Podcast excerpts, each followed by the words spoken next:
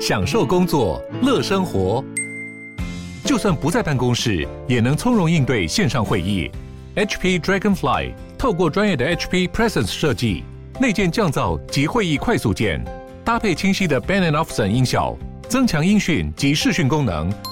HP Dragonfly 顶级商务笔电，采用 Windows 11专业版，让您在会议中享有最佳的视觉和听觉品质。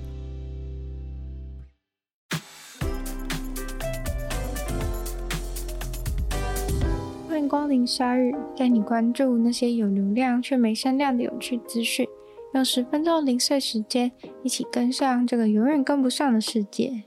加拿大渥太华市长在星期天宣布了紧急状态，原因是因为渥太华史无前例的被抗议的卡车大军们占领了整整十天，把渥太华的市中心都堵塞了，情况有点失控。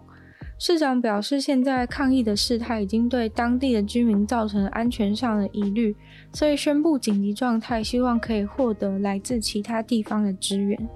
在现在这样抗议的人群比警察多太多的情况下，他们已经失去对场面的控制能力。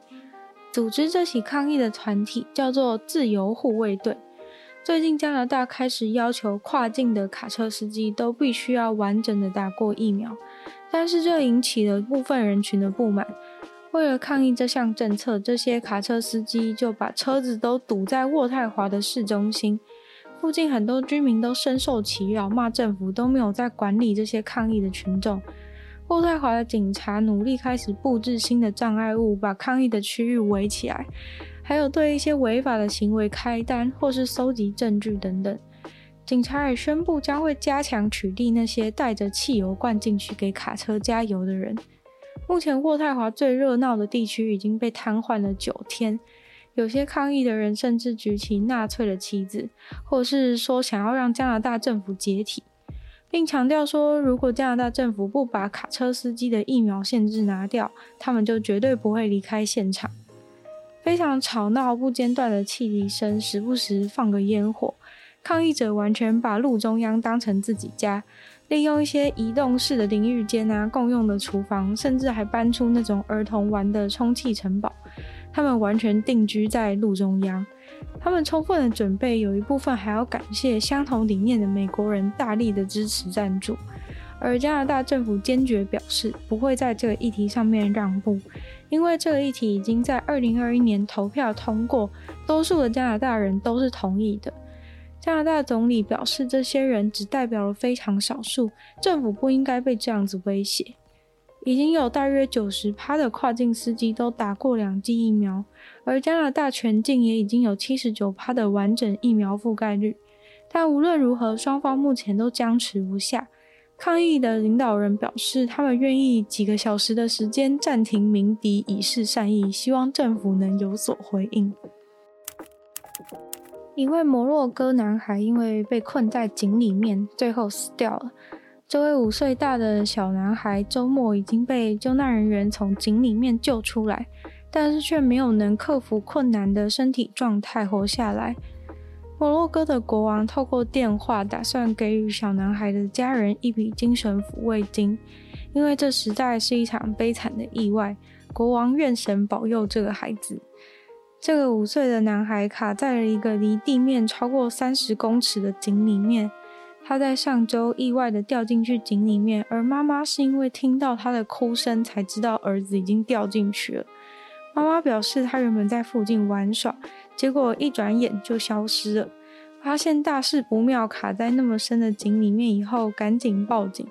结果救难的过程持续了一整周，全国各地的人们都关心起这个事件，甚至还在北非出现了“声援小男孩救人行动”的 hashtag。男孩的父亲表示，救难团队有送食物和水下去给小男孩补充养分。他当时也有看到小男孩在井里面移动的身影，也有看到他喝水。他当时相信小男孩会没事的，希望上帝会救他。送食物和水的方法也蛮艰辛的，是使用绳索把东西放下去。整个救人行动非常的艰辛，而且耗时。他们甚至没有办法评估所需要花的时间，因为在抵达井之前，有很多的土需要挖起来才能靠近。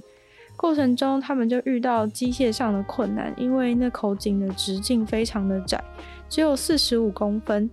同时，还请到了医疗直升机和护理人员，他们都在旁边待命，准备当小男孩一被拉出来的时候就给他急救。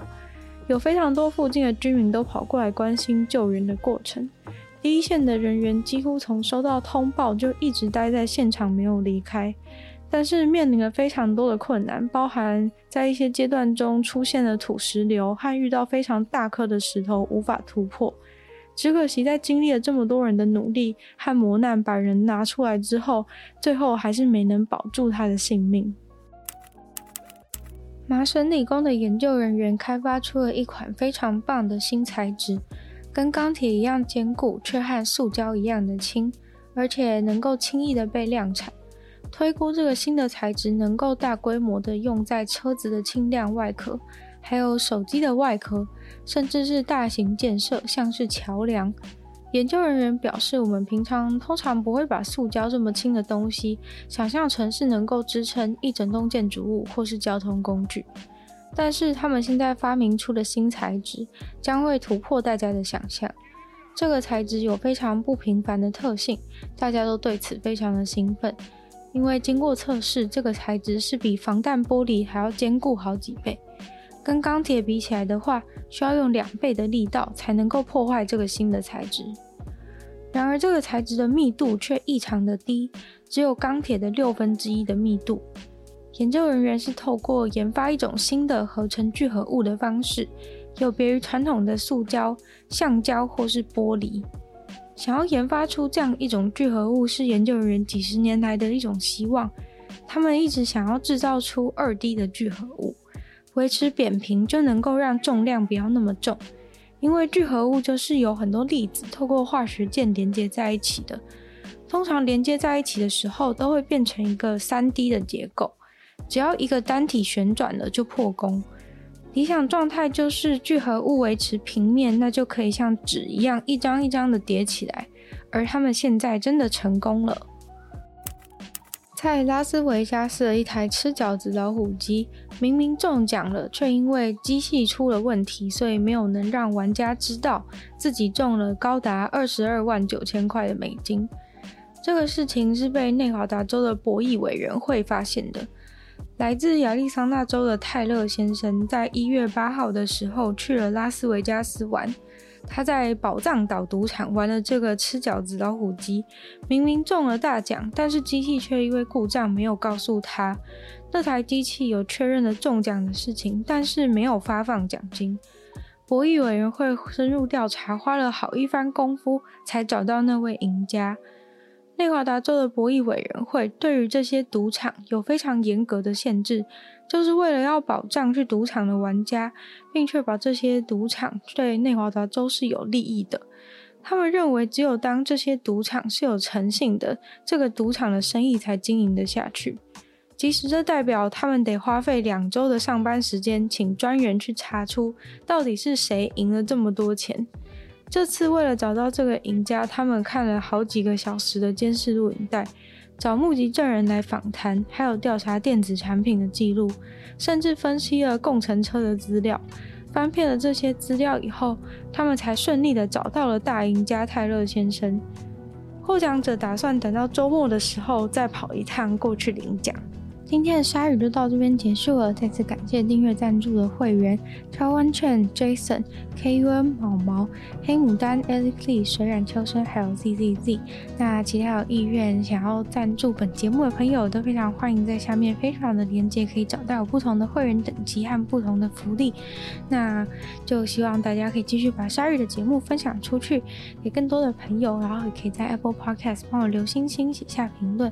那也可以去收听我的另外两个。Podcast，其中一个是女友的纯粹不理性批判，会有一些主题性的内容；另外一个话是听说动物，会跟大家分享一些有趣的动物小知识。他也可以去订阅我的 YouTube 频道，是追踪我的 IG。他就希望鲨鱼可以继续在每周二、四、六跟大家相见。那我们就下次见喽，拜拜。